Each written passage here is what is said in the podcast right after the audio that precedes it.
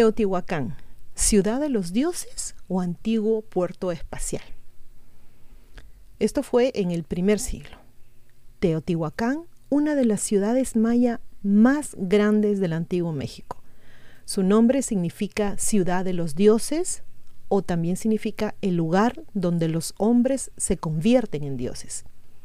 A pesar de pertenecer al antiguo período, la civilización fue una metrópolis bulliciosa que albergaba una infraestructura, ingeniería y tecnología sofisticadas. De repente, los residentes de la gran ciudad desaparecen en el año 7 después de Cristo, dejando atrás su alguna vez próspera civilización. ¿A dónde fueron y por qué? Nadie está completamente seguro de lo que sucedió, pero algunas pruebas clave nos dicen que los residentes de Teotihuacán fueron mucho más avanzados de lo que pensamos. Tanto la mica como el mercurio, minerales que juegan un papel integral en la industria aeroespacial de hoy en día, se han descubierto en las ruinas de Teotihuacán. Es posible que los residentes abandonaran su amada ciudad para establecer civilizaciones separatistas en otros lugares. Surgen otras preguntas sobre las ruinas que quedaron atrás las pirámides, pirámides perdón, de Teotihuacán resultan ser muy similares a las antiguas pirámides encontradas en Egipto. Ahora la pregunta del millón es cómo y por qué sucedió esto. Los mayas dejaron misterios que los científicos, arqueólogos, historiadores y personas interesadas de hoy en día todavía están tratando de desentrañar, desentrañar incluso después de todos estos años. Las ruinas de Teotihuacán, una de las ciudades más grandes del mundo antiguo, se encuentran a unos 50 kilómetros o 31 millas al noreste de la Ciudad de México. Se cree que la ciudad se estableció en el año 1 a.C. y para el año 2 después de Cristo era una metrópolis próspera con una población de entre 150.000 a 200.000 habitantes. Su nombre se lo dio los aztecas que peregrinaron a las ruinas años más tarde. Las ruinas revelan decenas de edificios de departamentos, la mayoría con techos planos que apoyan la teoría de jardines o de terrazas. Otras estructuras que parecen ser residencias son pequeños edificios agrupados alrededor de un patio central.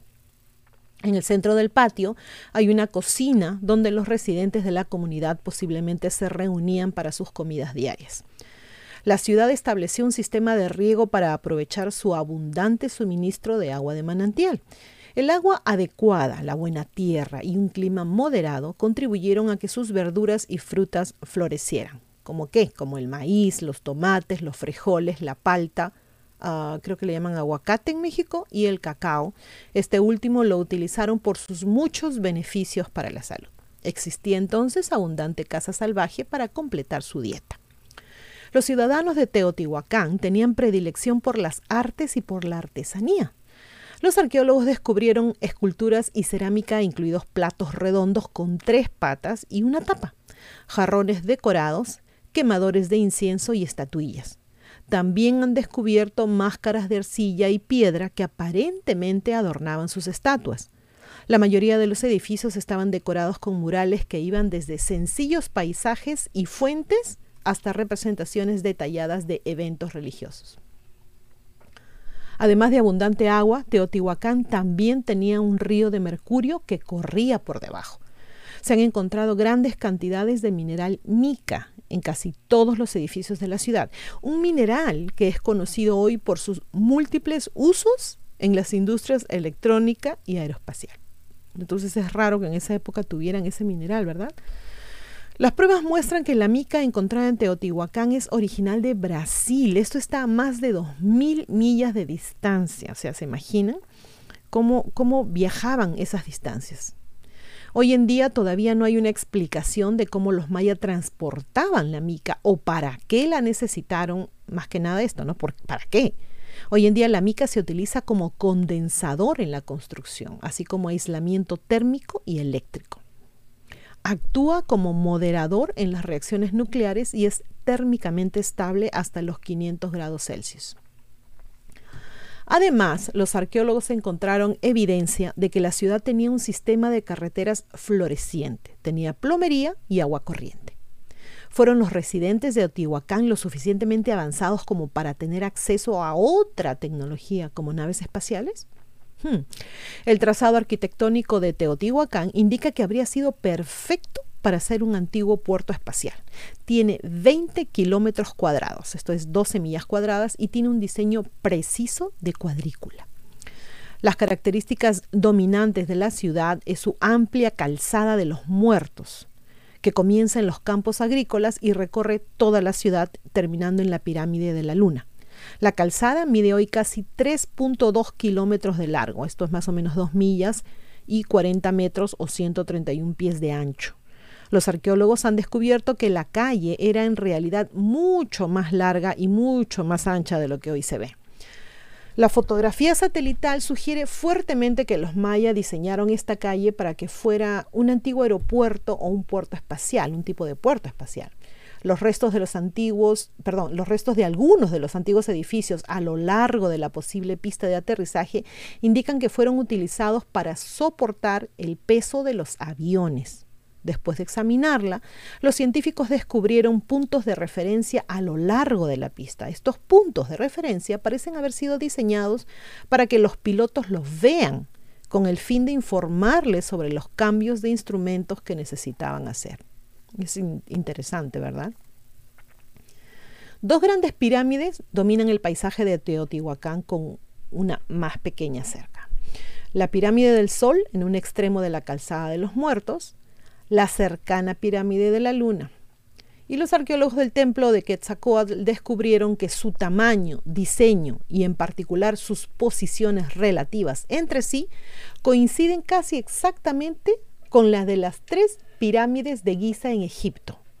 O sea, ¿cuál es la relación? ¿no? ahora, una cosa es llevar mica, un, metal desde Brasil hasta México, que de por sí ya es lejos, ahora imagínense hacerlo desde Egipto, no, no llevar el metal, ¿no? sino copiar eh, la, misma posición de las pirámides o la forma de estas, o, qué, pasó ahí, ¿no?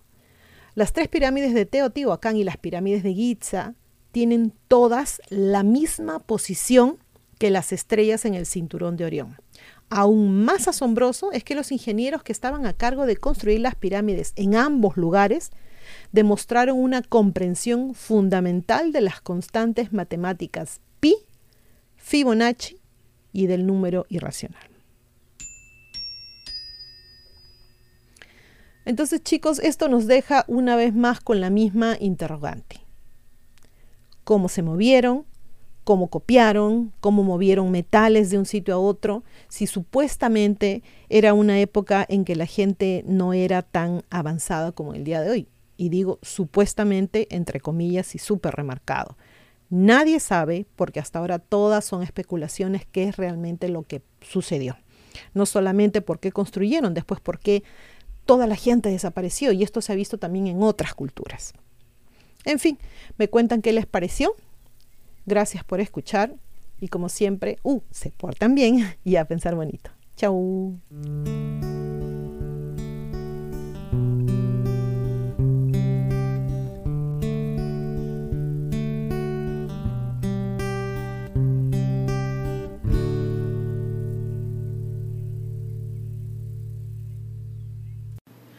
No se olviden de suscribirse a Ileana Historias y a Divulgación Total en YouTube, hacer clic en la campanita para recibir las notificaciones cuando subimos nuevos videos, poner sus pulgares arriba, hacer like y compartir.